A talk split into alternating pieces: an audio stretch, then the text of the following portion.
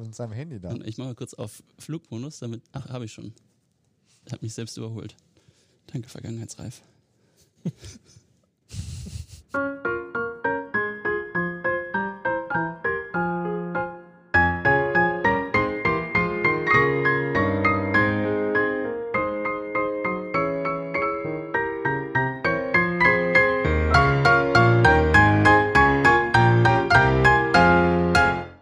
herzlich willkommen zur nächsten Folge des Young Urban Anesthesiologists Podcast der Klinik für Anästhesiologie der Universitätsmedizin in Göttingen. Mein Name ist Ingmar Finkenzeller. In der Pulsoximetrie-Folge äh, neulich hatten wir die Frage offen gelassen, warum ein Pulsoximeter, das an die Tropfkammer einer Infusion angeschlossen wird, einen mehr oder weniger plausiblen Wert zwischen 70 und 80 Prozent SPO2 liefert. Die Antwort liegt in der Streuung des Lichts durch den Tropfen der Infusion und damit eine periodische Änderung in der Extinktion des Lichts.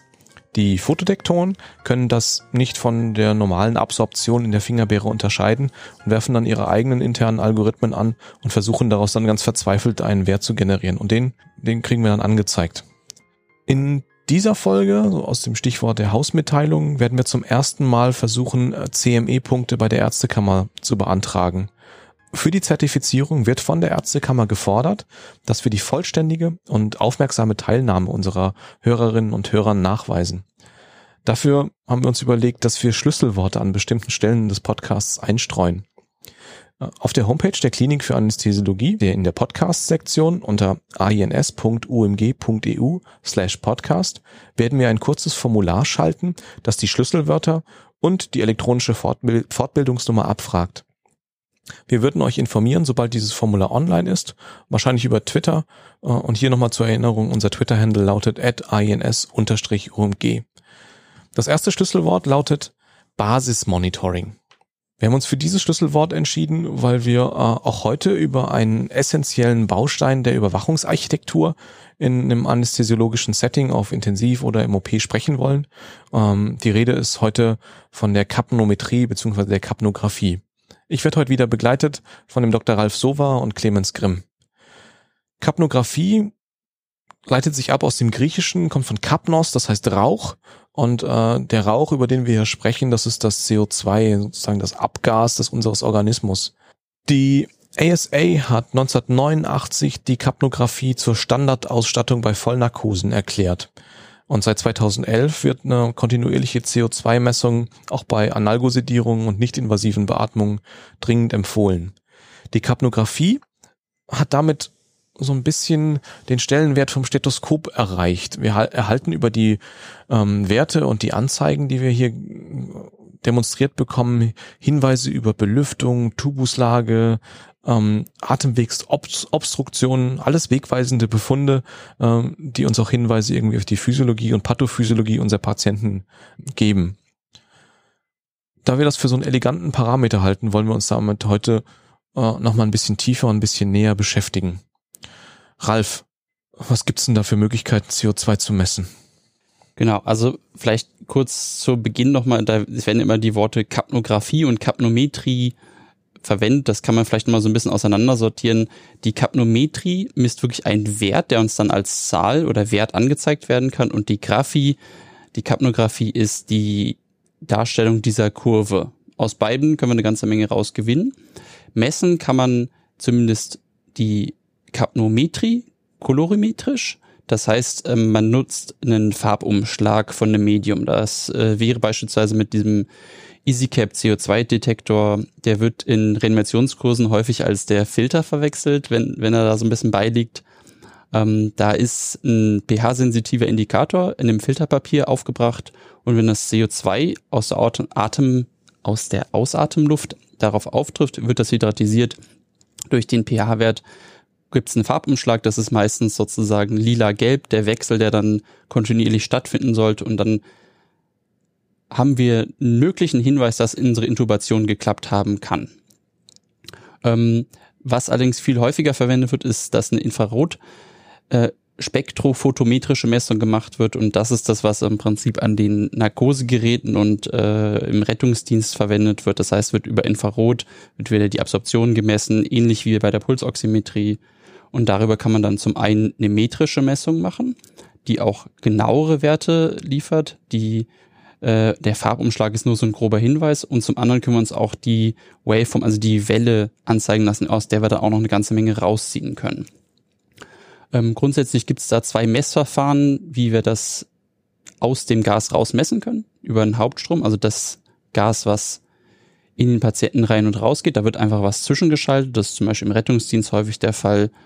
Ähm, oder wir machen das Ganze über den Nebenstrom. Da würde ich jetzt sagen, ist der klassische Vertreter die Narkose im OP, wo so ein meistens viel, viel dünneres Kabel zum Beispiel an den HME-Filter angeschlossen wird und darüber dann kontinuierlich eine gewisse Menge an Atemgas rausgenommen wird. Das geht in die Messküvette und analysiert das Ganze.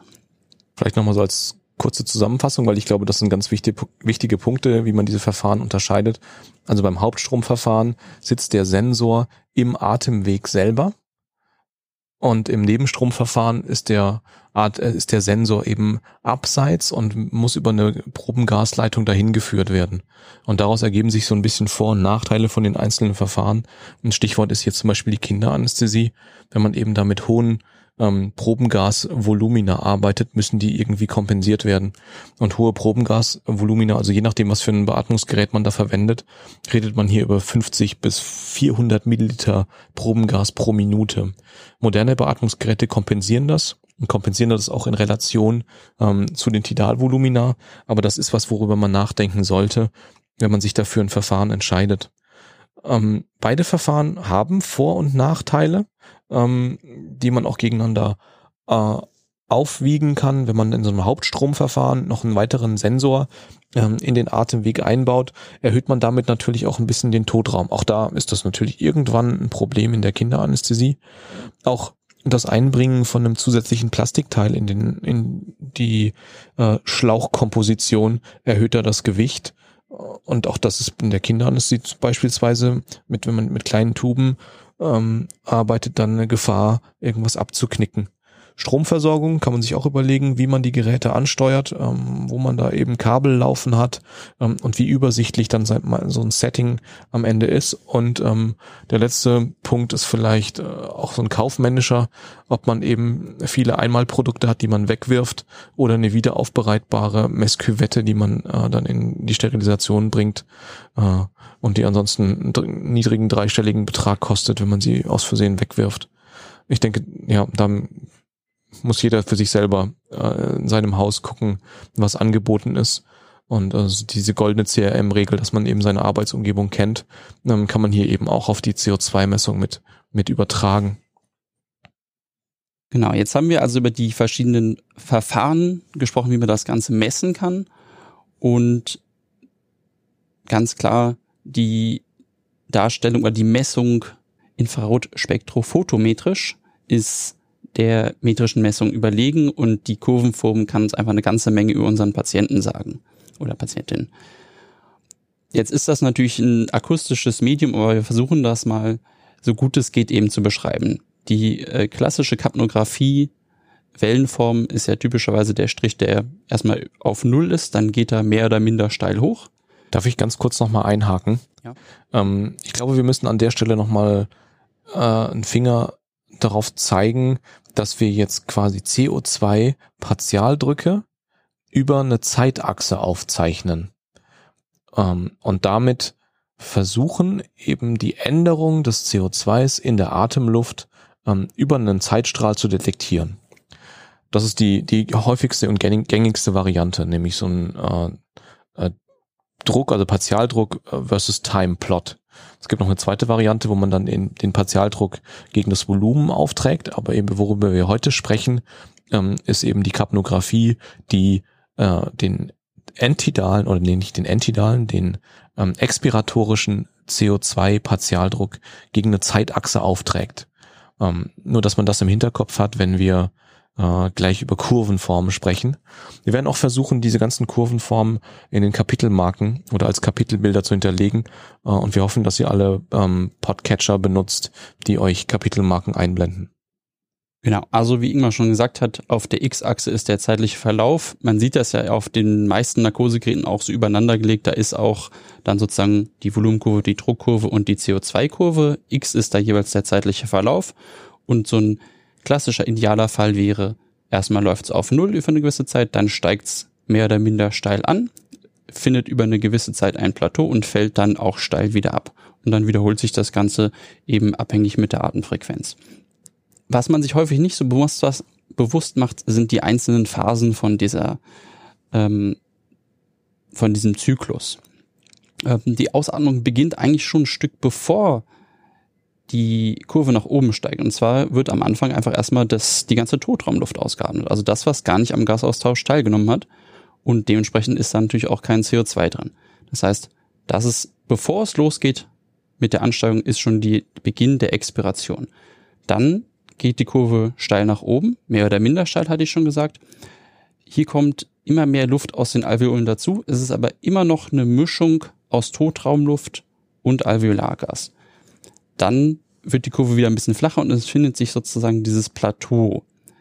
Da sollte jetzt eigentlich nur noch Gas aus den Alveolen kommen und eigentlich damit auch ein ganz konstanter Wert. Jetzt habe ich gerade schon sollte gesagt. Im Idealfall entleeren sich alle Alveolen gleichzeitig und sind dazu noch gleich gut perfundiert und ventiliert. Wenn wir, jetzt an, wenn wir uns jetzt an die drei Westzonen erinnert, ähm, ändert sich nämlich das Ventilations- und Perfusionsverhältnis von oben nach unten. Die apikalen, also im Stehen oberen äh, Lungenabschnitte sind einfach sehr gut ventiliert und im Vergleich schlechter perfundiert und basal haben wir mehr Perfusion im Vergleich zu den apikalen Anteilen. Das heißt, es ist also nicht ganz genau so.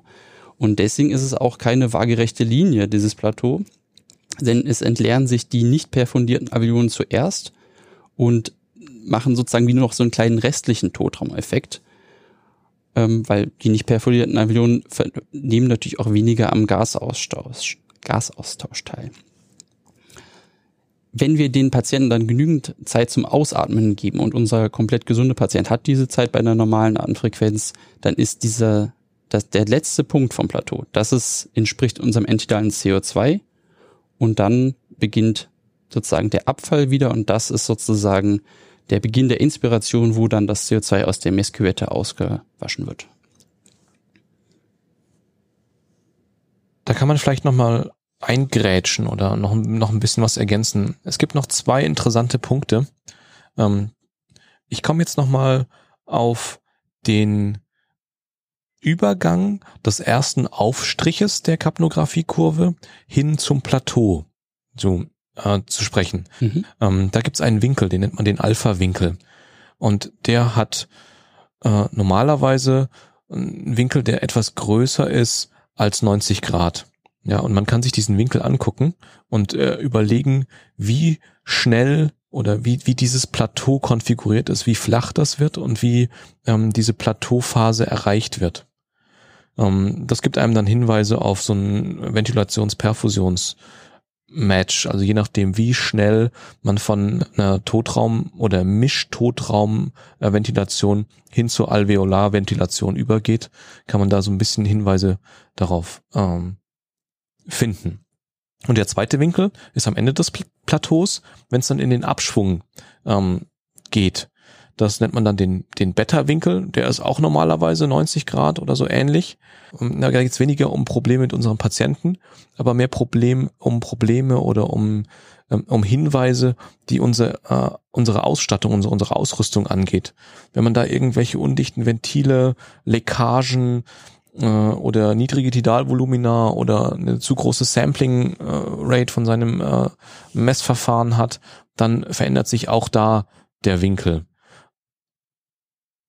Genau, das darauf wollte ich auch nochmal äh, hinweisen, dass es da eben zwei Winkel gibt, die auch nochmal betitelt sind mit Alpha und Beta ähm, und deren, deren Größe und Steilheit ähm, man sich da angucken kann. Und da gibt's ganz typische Konfigurationen, die wir dann auch in den, in den, in den Shownotes verlinken, die wir euch dann auch noch mit da zeigen wollen. Ja, sozusagen die, die oberen Enden des, des idealen Vierecks sozusagen mit, wobei der Alpha-Winkel ja nicht 90 Grad ist, wie du schon gesagt hast. Ja, genau.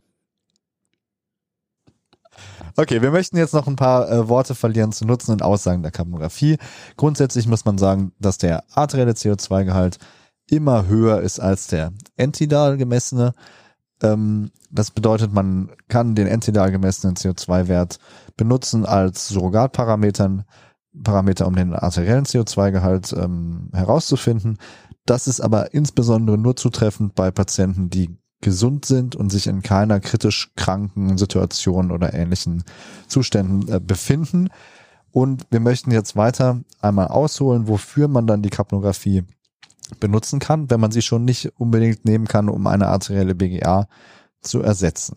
Einerseits ähm, kann man sagen, dass man die Kapnographie natürlich in jeglicher klinischen Situation nutzen sollte, in der man möglicherweise irgendeine Art von Einfluss auf die Atmung und Ventilation eines Patienten nimmt, sei es durch Medikamentengabe oder eben bei Patienten, die sich in irgendeiner Art von Erkrankungszustand befinden, der die Beatmung oder die Atmung beeinflusst. Aber in bestimmten Unterformen davon kann man sie insbesondere nützlich anwenden. Zum einen ist dazu nennen die Reanimationssituation, weil man durch das äh, entidale CO2 verschiedene Dinge ähm, feststellen kann. Einerseits kann man darunter sehen, ob man den Patienten richtig intubiert hat, also ob man nicht im Zuge dieser Stresssituation ösophageal intubiert hat. Da ist es wichtig, dass man darauf hinweisen muss, selbst bei einer Reanimationssituation hat man immer entidales CO2, egal wie wenig HZV der Patient selber generiert oder wie insuffizient die Herzdruckmassage auch sein mag. Eine komplette Nulllinie ist immer sehr, sehr, sehr verdächtig darauf, dass man fehlintubiert hat oder andere Probleme mit dem äh, technischen Equipment hat, zum Beispiel Diskonnektionen oder ähnliches. Ich will nochmal auf zwei Punkte eingehen, die du gerade erwähnt hast, nämlich dass wir das CO2 in Reanimationssituationen als Surrogatparameter nutzen. Das machen wir, weil das ja das Endprodukt unseres Stoffwechsels ist. Ähm, und wir postulieren, dass wer keinen Kreislauf hat, seine sauren Metabolite in Form von CO2 auch nicht transportiert. Das heißt, jemand, der tot ist, produziert eigentlich auch kein CO2. Und das messen wir mit der Kapnographie. Und das ist cool. Danke, Clemens. Man kann das entidale CO2 auch als Parameter nutzen, um die Qualität der Herzdruckmassage zu beurteilen. Denn so wie du gerade schon gesagt hast, jemand ohne Kreislauf wird möglicherweise nur sehr wenig CO2 ähm, transportieren und dementsprechend wenig wird natürlich auch entidal ankommen. Und ein wieder einsetzender oder ansteigender entidaler CO2-Wert zeigt uns oder gibt uns einen Hinweis darauf, dass ein Patient möglicherweise auf dem richtigen Weg ist beim Wiedereinsetzen des spontanen Kreislaufes. Da gibt es verschiedene Untersuchungen dazu, die ähm, das entidale CO2 als Prädiktor eben eines guten Outcomes im Verlauf der Reanimation genutzt haben. Und da hat sich also ganz klar gezeigt, dass wenn unter laufender Reanimation der entidale CO2-Wert langsam wieder ansteigt, dann ist das ein Hinweis darauf, dass man also A, qualitativ hochwertig reanimiert und B, auf dem richtigen Weg ist. Das Ganze ist natürlich auch von Vorteil, weil man einen Wert hat, den man die ganze Zeit auch während der Reanimation messen kann, ohne Unterbrechung derselbigen. Ja. Spätestens an der Stelle verliert dieses Farbumschlag EasyCap Gerät seine Bedeutung. Ja. Ja weil das mit dem Farbumschlag, sobald das auch mit unserer Raumluft in Verbindung kommt und dem CO2 in der Raumluft, haben wir nach ein paar Minuten äh, den Indikator da verbraucht. Und das muss einfach in so Situationen eine wellenförmige Kapnographie sein. Punkt. genau, Ingmar. Also das EasyCap ist zumindest in bestimmten Situationen unglücklich. Es kann natürlich ein hilfreicher ähm, Hinweis, also es kann ein hilfreiches Tool sein, um zu detektieren, ob man richtig intubiert hat. Aber auch da muss man sagen, dass bei Patienten, die zum Beispiel CO2-haltige Getränke, Cola oder ähnliches getrunken haben vor Eintritt der Notfallsituation, selbst bei diesen Patienten oder insbesondere bei diesen Patienten kann es sein, dass über bestimmte Atemzüge nach der Intubation selbst bei Fehllage des Tubus im, in der Speiseröhre CO2 detektierbar ist. Und dann schlägt das EasyCap natürlich trotzdem auf gelb um und man ist vermeintlich in der Trachea gelandet, kann sich aber nicht ganz sicher sein, weil man eben keine zeitlichen Verlauf der ähm, Kapnographie. Also Denn, denn die Waveform macht's daran. die Waveform fehlt. Du unterstreichst hier meinen Punkt, dass es keinen Grund gibt, EasyCap zu benutzen, es sei denn, es gibt keinen Strom. Kein. Grund, nein. Es ist halt sch- schneller verfügbar, das ist wahrscheinlich einer der Gründe. Es ist auch nicht schneller verfügbar, weil es an jeden Narkosearbeitsplatz gehört und an jeden Beatmungsplatz gehört standardmäßig eine Waveform-Kapnographie. Ich will noch ein bisschen auf der, dem Einsatz äh, der Kapnographie in dem Reanimationssetting äh, rumreiten. Ähm, das ist auch nichts Neues. Also die ganzen Daten, auf die wir uns hier irgendwie berufen, die sind aus dem Ende der 80er Jahre, so 1988, 1989 kamen diese Waveform Capno- Capnography Daten ähm, äh, raus. Wir verlinken da auch die, die relevantesten Studien in den Show Notes oder in den, in den Kapitelmarken. Ähm, man kann eben durch dieses durch die Veränderung des entidalen CO2s, durch einen sprunghaften Anstieg nach oben, kann man den äh, Return of Spontaneous Circulation, also das Wiedereinsetzen des Spontankreislaufs, detektieren. Und zwar als erstes. Das ist der erste Parameter, ähm, der einem verrät, dass man vielleicht hier einen Reanimationserfolg hatte. Bevor man irgendwo einen Puls tasten kann oder geschweige denn irgendwo einen Druck ableiten kann, ähm, kann man an der, an der, an der Kapnographie ähm, das detektieren. Und das Ganze geht ohne, dass wir die CPR irgendwie unterbrechen müssen, sondern dann springt einfach in der nächsten Beatmung ähm, der entidale Wert nach oben. Und dann wissen wir, jetzt lohnt sich vielleicht mal ein Pulscheck in der nächsten Rhythmusanalyse. Ähm, und das finde ich total wichtig und spannend und ist der nächste Punkt, warum man einfach diese Kapnographie viel mehr nutzen oder immer nutzen sollte. Ja, oder wir sehen, wenn unser Thrombus sich bei der LAE aufgelöst hat unter der Reanimation. Und dann kommt es einfach wieder, ja. Genau, also ist der zweite Punkt, dass wir das als Outcome-Prädiktor nutzen, ähm, dass wenn wir einen sauberen CO2-Trace äh, detektieren, während der Reanimation ähm, von mindestens 10, manche sagen auch 15 Millimeter Hg, ähm, dass wir dann wahrscheinlich ganz gute Chancen haben, Patienten ähm, suffizient zu reanimieren. Würdest du gleichzeitig sagen, dass wenn man einen Patienten reanimiert und auch nach prolongierter Reanimation keinen suffizienten Anstieg der Kapnographie hat, dass man dann irgendwann sagen muss, dass es möglicherweise frustran ist? Das ist sicher ein Baustein äh, und einer meiner Abbruchkriterien. Ist nicht der einzige, ganz wichtig zu betonen, Mhm. aber es ist auf jeden Fall ein Faktor, den, der mit in diese Gleichung mit reingeht. Gut, also Okay. sowohl positiver als auch negativer Wert im Rahmen der Reanimation. Genau. Okay, ich glaube, dann machen wir dieses Kapitel Reanimation und Kapnographie zu. Ja. Und gucken mal, wofür wir noch ähm, die Kapnographie einsetzen. Reanimation bedeutet in dem Sinne ja auch, äh, ein HZV zu schaffen. Und da ist auch direkt noch eine nächste Möglichkeit, wie man die ähm, Kapnographie oder Kapnometrie anwenden kann, um in einer relativ alltäglichen Situation was zusätzliche Informationen zu gewinnen. Und zwar ist es so, da, da muss man jetzt ein paar Annahmen treffen. Deswegen ist es alles auch unter großer Vorsicht nur zu genießen. Aber man weiß, dass die, das entidale CO2 korreliert mit dem HZV. Da gibt's auch Daten zu, die posten wir euch sozusagen in den Shownotes.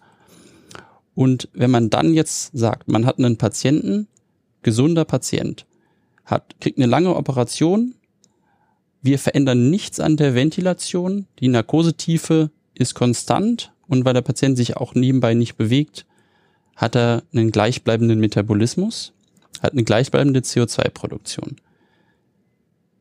Das heißt, das ganze HZV muss durch die Lunge.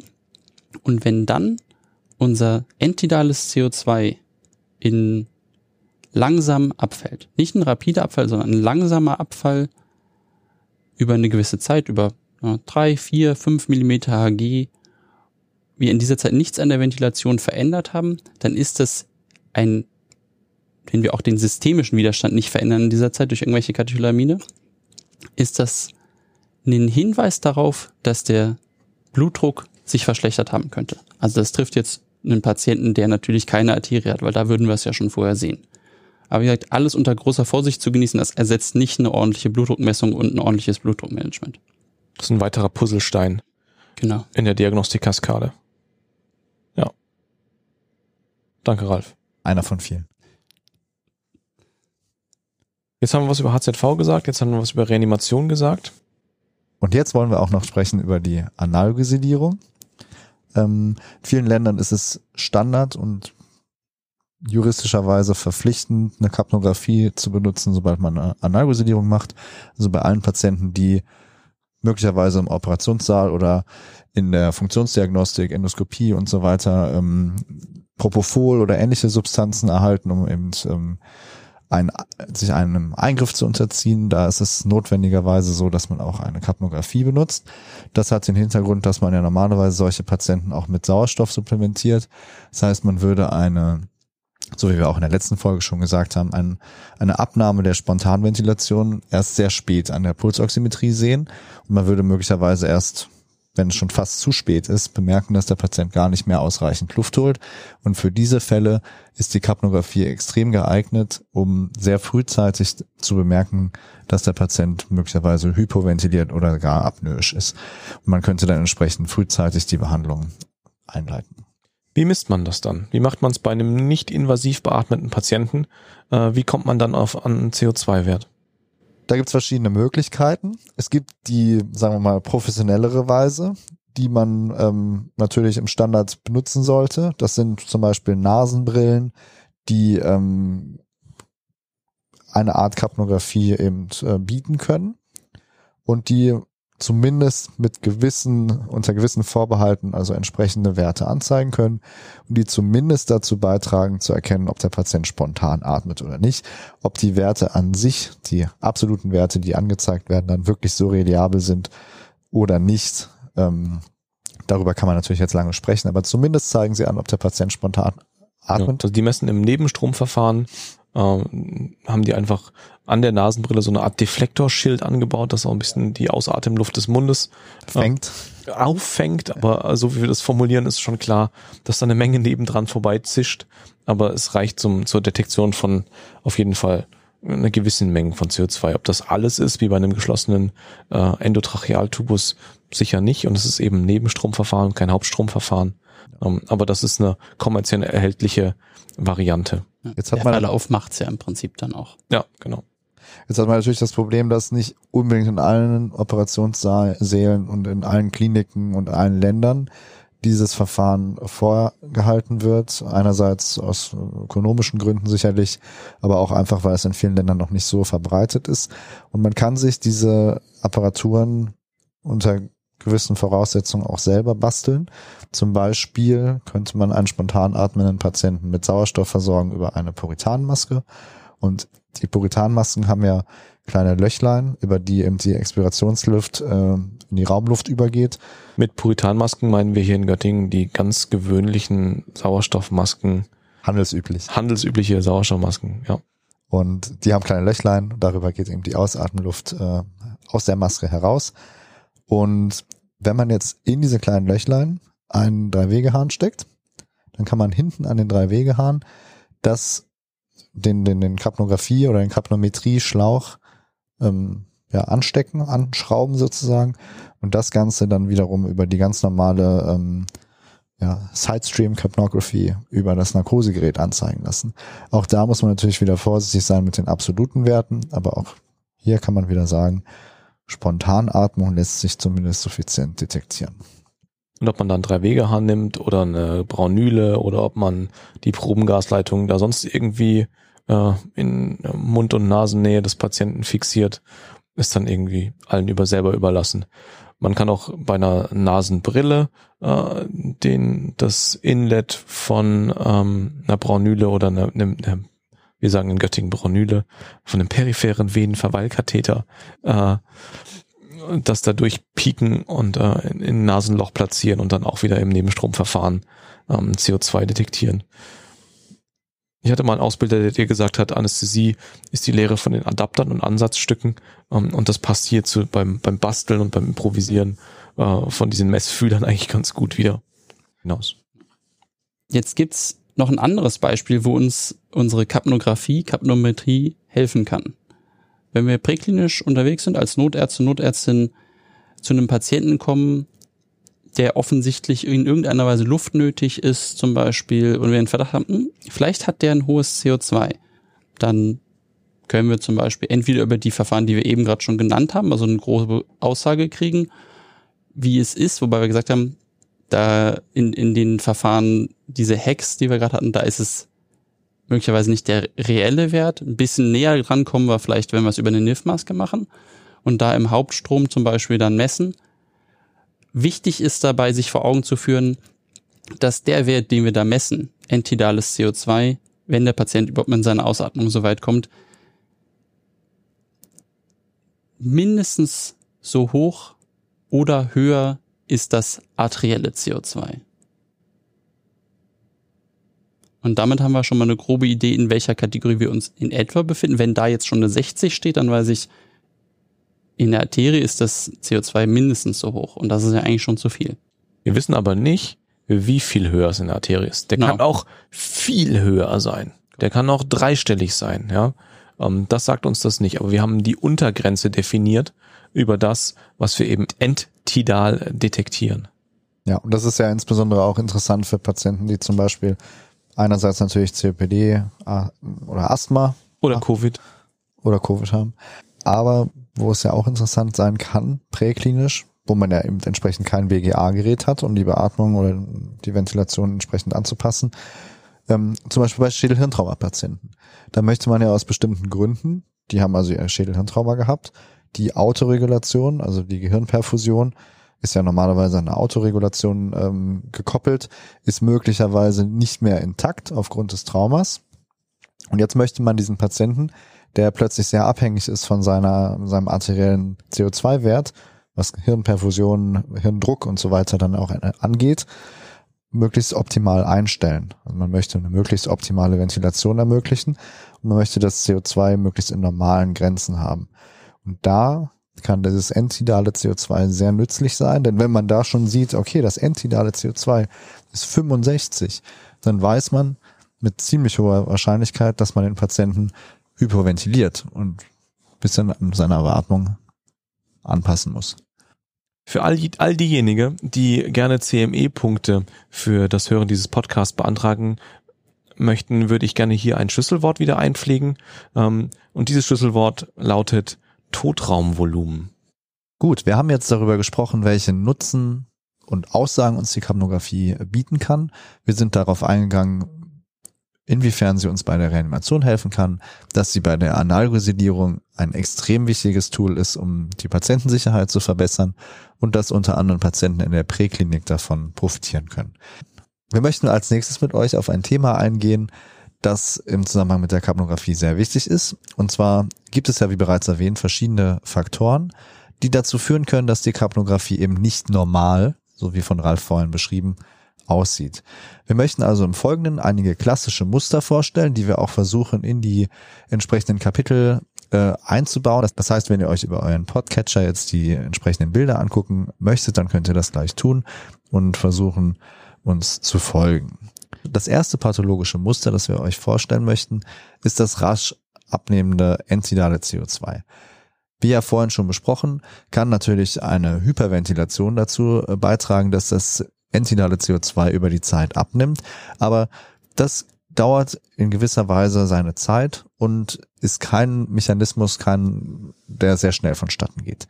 Das heißt, ein rasch abnehmendes CO2 ist immer verdächtig auf eine Fehlintubation zum Beispiel. Das heißt, wenn man einen Patienten intubiert hat, man hat zunächst einen gewissen Ausschlag der Kapnographiekurve und dann nach wirklich nur ein oder zwei Ventilation, also Atemzügen, eine Nulllinie, dann ist es höchst verdächtig darauf, dass man den Patienten nicht richtig intubiert hat und möglicherweise also im Ösophagus gelandet ist. Es gibt da auch eine sehr schöne Kampagne der ähm, Kollegen aus ähm, England, No Trace, Wrong Place. Da haben wir euch das schöne Video von den äh, Kollegen verlinkt, die darauf aufmerksam machen, dass selbst in der Reanimationssituation, wie von uns auch gerade ja schon erwähnt, eine absolute Nulllinie niemals vorkommt. Vielleicht noch eine kleine Anekdote, die ich dazu mal erlebt hat, genau in dieser Situation. Ähm, da war ich als Notarzt unterwegs bei einer Dame, die dann ex also Kreislauf insuffizient geworden ist, reanimationspflichtig geworden ist, dann massiv Stuhl erbrochen hat. Das mit der Innovation war dementsprechend auch ein bisschen schwieriger. Ich hatte es aber glücklicherweise einigermaßen sehen können, war also sicher, dass ich richtig bin. Dann hatte aber dieses CO2-Signal, wir hatten eine Waveform, hat nichts angezeigt. Wir haben die ganze Zeit überlegt. wo ist das Problem? Ich habe aber gewusst, dass ich eigentlich richtig bin. Das Problem war, dass die das Erbrochene sozusagen die Messküvette verlegt hat. Ich glaube, an dem Punkt kann man wieder ähm, zeigen, wie wichtig es ist, sein Equipment gut zu kennen. Um, ob das eben eine verschopfte Probengasleitung oder wie die Messtechnik von seiner Kap von, von deiner Kapnographie funktioniert. Das ist, glaube ich, ein, so eine Take-Home-Message von so einem, genau. von so einem Fall. Ähm, zu dir, äh, Clemens, wollte ich noch sagen, bei der ösophagealen Fehlintubation, ähm, dass es am Anfang eben wirklich aussieht wie eine normale äh, Waveform-Kapnographie, nur dass sie eben von Atemzug zu Atemzug weniger wird. Also nicht einfach auf das erste Aufblitzen des CO2s warten. Und sich freuen. Und sich freuen und weggucken und äh, anfangen, den ZVK zu legen. Äh, sondern einfach mal einige Atemzüge oder einige ja, Beatmungsphasen abwarten äh, und gucken, wie sich der CO2-Trace verändert. Aber ansonsten stimme ich dir voll und ganz zu. Ja. Dann machen wir einfach jetzt die nächste Kurve. Die Kapnographie liefert uns im Zusammenhang mit Patienten, die an einer Atemwegsobstruktion leiden, wichtige Hinweise darauf, dass der Bronchospasmus aktuell möglicherweise behandlungsbedürftig sein könnte. Und zwar, indem man sich die Kapnographiekurve anschaut und sieht, dass sie eben sehr flach nur ansteigt. Sie erreicht das Plateau möglicherweise nicht oder nur sehr spät. Und es ist ein ganz klassisches Aussehen dieser Kapnographiekurve, die wir euch natürlich jetzt entsprechend auch eingefügt haben. Genau. Eine Blickdiagnose sozusagen. Ich würde mal versuchen, die nächste Kurvenform zu beschreiben. Vielleicht ist schon mal aufgefallen, dass die Plateauphase der, der Kapnographie, der wellenförmigen Kapnographie, manchmal auch total gezackt ist. Ja, da sind äh, Wellen auf unserer Welle oben drauf. Das heißt, wir haben wieder den klassischen Aufstrich und dann auf dem Plateau kein ebenes Plateau, sondern ein hügeliges Plateau, bevor es wieder in die Inspirationsphase geht. Und das kriegt man ähm, bei Patienten, die eine besonders starke Herzaktion haben. Früher hat man im Ultraschall würde man dazu sagen Lungenpuls. Ähm, das ist eben durch die Herzaktion kleine Veränderungen ähm, der Lungenfunktion, nicht der Lungenfunktion, sondern des Lungenvolumens gibt, die dann von unserem sensiblen, von unserer sensiblen Kapnographie aufgezeichnet werden. Und das kann man ähm, dann eben in dieser Plateauphase als kleine kardiale Oszillationen äh, detektieren. Hier muss man dazu sagen, es gibt verschiedene Narkosegeräte, die die Kurve flach bügeln, wenn man so möchte, die also diese kardialen Oszillationen gar nicht zulassen, gar nicht mitmessen. Und es gibt sensitivere Geräte, die jede noch so kleine Druckänderung detektieren und anzeigen. Also da muss man sich auch wieder mit seinem Equipment auskennen und wissen, in welchem Fall das vorkommen kann und wo nicht. Eine kleine Sache, die so ähnlich aussieht, die man aber gut unterscheiden kann, ist, wenn Wasser im Schlauchsystem ist. Wasser, dass der Patient so was kondensiert ist, was aus dem Patient sozusagen aus der Atemluft rausgekommen ist. Das macht auch Oszillationen. Ich glaube, das macht es aber sowohl im Plateau als auch im Niedrigen und vor allem, ganz großer Unterschied, ist es nicht so schön regelmäßig und nicht in der Frequenz wie das Herz, sondern es ist meistens eher höher frequent und auch mal ein bisschen unregelmäßiger. Und es wird besser, wenn man das Wasser ablässt. Das ist, äh, soll eine Hilfe sein. Da wundert man sich immer, wie viel Wasser nach so einem Anästhesietag in so ein Schlauchsystem reinpasst. Gut, wir sind vorhin schon darauf eingegangen, dass die Kapnographie als zusätzlicher Parameter ähm, helfen kann, den klinischen Zustand des Patienten einzuschätzen. Das sieht man auch an der nächsten Kurve. Und zwar haben wir da die sogenannte Curare-Spalte oder Curare-Riss. Das ist jetzt äh, schlecht übersetzt aus dem Englischen. Und zwar Wie heißt denn auf Englisch? Äh, Curare Cleft. Heißt das Curari? Ja, ne? Das weiß ich nicht. Das frage ich dich. Cleft heißt es. Ich hoffe, das lässt du raus. Der hat hier in Amerika gelebt. Das heißt Curari, Curari Cleft. Curari Cleft? Ja, wahrscheinlich. Random Texas spricht das. Schneid das mal raus, ist ja peinlich. gut. das, das ist gut. Teaser.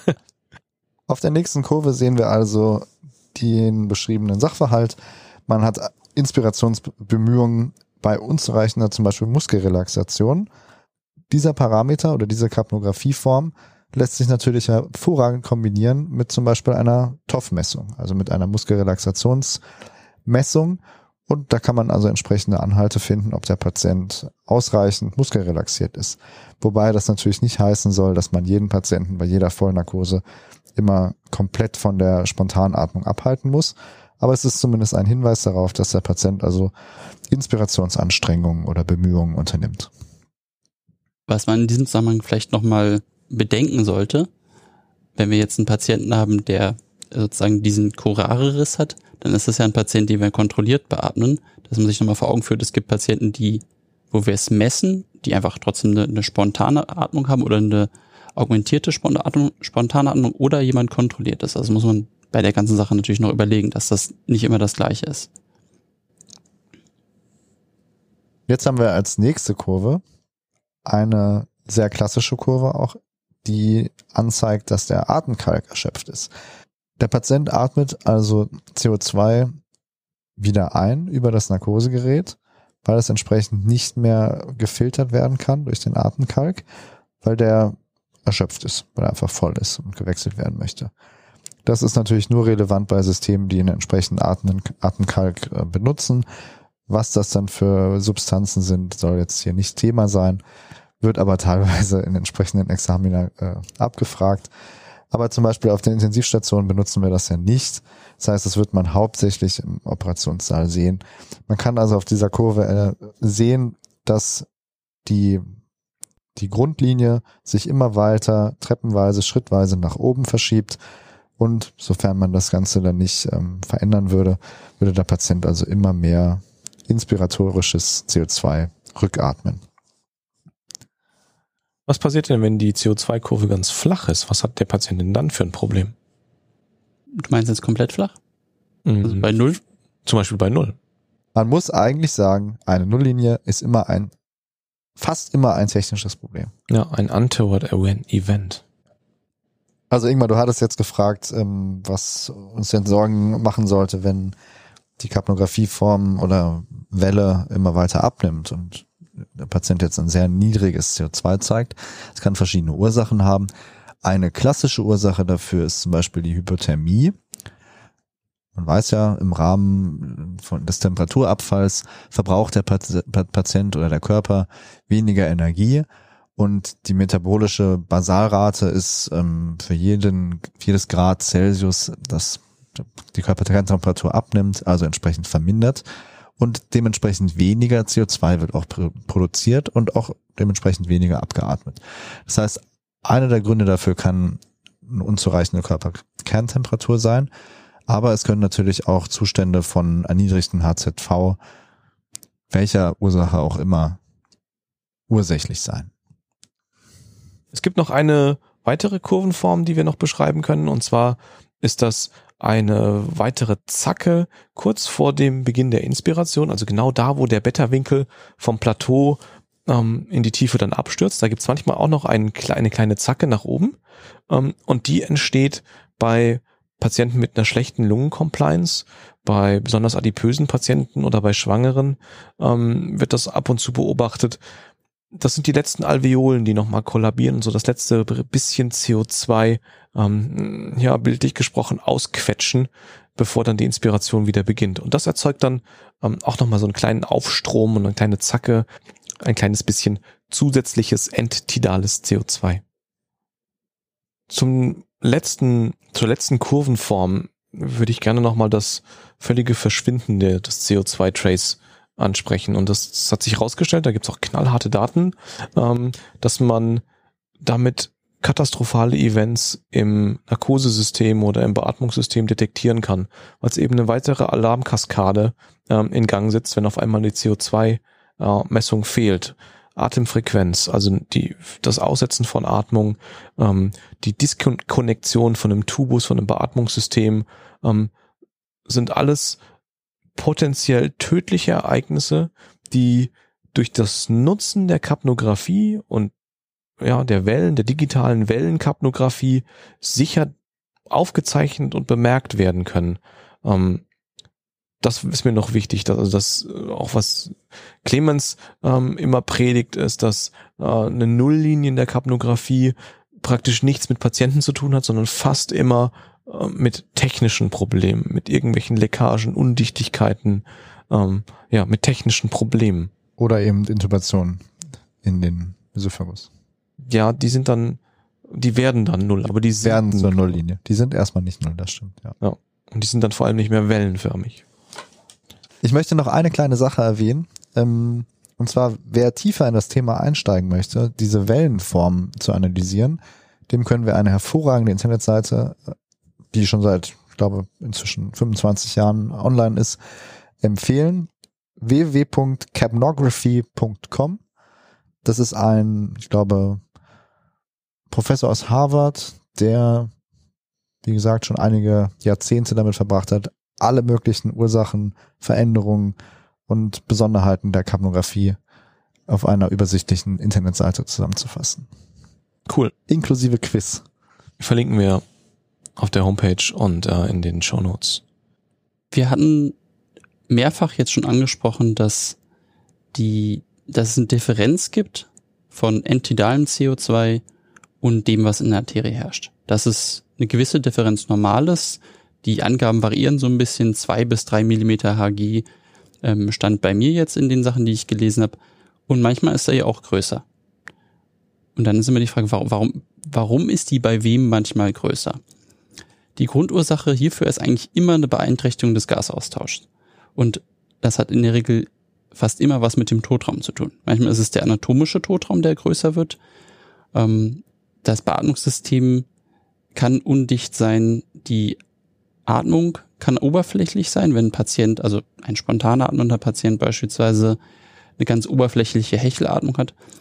Oder aber eine Vergrößerung des physiologischen Totraums. Also die obstruktiven Lungenerkrankungen, wo wir darüber gesprochen haben, dass diese CO2-Kurve eigentlich nie ihr Plateau erreicht und wir eigentlich nie diesen wirklichen reinen alveolären entidalen CO2-Wert haben, weil wir eigentlich gar nicht bis dahin kommen, weil es so überbläht ist in den Alveolen und die, der, der Weg für die Luft so eng ist raus, dass wir entidal eigentlich gar nicht das Richtige messen können. Natürlich können wir eine Überblähung auch durch unsere Beatmung selber machen. Das heißt, wenn wir den Piep einfach nur hoch genug wählen oder hohe genug Tidalvolumina, die dann sehr hohe Beatmungsdrücke erzeugen, verursacht das zumindest auch eine Erhöhung der Totraumventilation, weil einfach das, das System überbläht ist. Gleichzeitig ähm, ein erniedrigtes HZV, kritisch erniedrigtes, erniedrigtes HZV führt dazu, dass unser Ventilations-Perfusions-Mismatch größer wird. Das heißt, dann ist es jetzt die Perfusion, die einfach in der Alveole nicht da ist. Die Alveole ist ganz normal und wird auch ventiliert, aber es fließt halt kein Blut dran vorbei und dann kann auch kein Gasaustausch stattfinden. Und jetzt so, so klassische Beispiele wären noch, ähm, wenn das entidale CO2 auch wirklich abrupt abfällt und gleichzeitig die Differenz aber auch noch steigt, dann wäre zum Beispiel eine mögliche Sache, dass es eine Lungenembolie in der intraoperativ gegeben haben könnte. Wenn ich mein Monitoring habe, es ist auch nebst all den anderen Sachen kann das auch ein Prädiktor sein, beispielsweise ähm, neurochirurgische OP im Sitzen, Luftembolie, plötzlicher Abfall des entidalen CO2s plus HZV-Abfall wäre verdächtig. Wir haben dann noch andere Monitoring-Möglichkeiten, aber das kommt in einer anderen Folge. Verlegung des Tubus oder, oder eine Fehllage des Tubus im Allgemeinen ähm, und natürlich akutes Lungenödem und Pneumonie können auch Diffusionsstrecken verändern. Das so als kleiner Nachtrag, was es mit dieser Differenz und der Veränderung auf sich hat.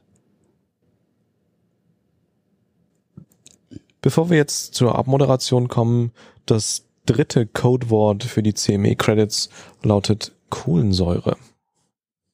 Damit haben wir drei Codewörter und wenn man die am Ende in das Formular auf der Homepage der Klinik für Anästhesiologie auf ins.umg.eu slash podcast in das äh, zugehörige Formular unter der Podcast-Episode einträgt, mit, zusammen mit seiner EFN-Nummer, ähm, dann äh, werden wir dafür sorgen, dass die Ärztekammer Niedersachsen für das Hören dieses Podcasts da Punkte äh, generiert und gut schreibt. Genau. Ich habe auch noch eine äh, Empfehlung, eine Leseempfehlung. Das verlinke ich auch in den Show Notes. Und zwar ist es ein ganz kurzes Paper, ähm, das die Formen, über die wir die ganze Zeit gesprochen haben, mit, Anste mit Steigungen und Plateaus, äh, äh, gleichsetzt mit den Formen von Hüten. Da gibt es Zylinderhüte und schiefe Zaubererhüte und äh, Escort-Hüte und äh, gar keine Hüte. Ähm, und äh, das hat mal jemand wissenschaftlich zusammengeschrieben und veröffentlicht und das finde ich eine super coole Zusammenfassung. Das verlinken wir und ist auch hier als Kapitelbild noch mit eingeblendet. Ralf, was hast du in der heutigen Folge gelernt? Ja, ein Stück weit wiederholt es sich. Man stellt wieder mal fest, Basics sind doch gar nicht so einfach, wenn man tief genug einsteigt. Ähm, es ist immer wieder erstaunlich, was alles in diesen Kurvenformen, die wir eigentlich alltäglich sehen, drin ist und wie viel Informationen da mal rausholen kann, wenn man dann genau hinschaut. Ja, exzellent sind die, die die Basics richtig machen. Ja. Clemens. Ähm, ja, was ich spannend fand, ich glaube, wichtig ist darauf hinzuweisen, dass das entidale CO2 höchstens ein Surrogatparameter dafür ist, wie das arterielle CO2 aussieht und dass man selten bei tatsächlichen Problemen, bei tatsächlich kritisch kranken Patienten an einer arteriellen BGA vorbeikommen wird. Ich habe mir nach der heutigen Folge vorgenommen, äh, noch vehementer darauf zu pochen, in möglichst vielen Situationen, also eigentlich in allen Situationen, ähm, eine wellenförmige Kapnographie anzuwenden und dieses EasyCap in der Schublade verschwinden zu lassen. Damit verabschieden wir uns von der heutigen Episode. Wir werden uns in den nächsten zwei Wochen mit der nächsten Episode wieder melden. In der Zwischenzeit freuen wir uns über Hinweise, Feedback, Korrektur, ähm, über die üblichen Kanäle, per Twitter, ähm, über unseren Handle at ins-umg, über unsere Homepage und auf den Fluren. Vielen Dank fürs Zuhören. Wir haben großen Spaß und wir hoffen, ihr habt auch Spaß beim Zuhören. Lasst es uns wissen. Bis bald. Vielen Dank. Tschüss. Tschüss.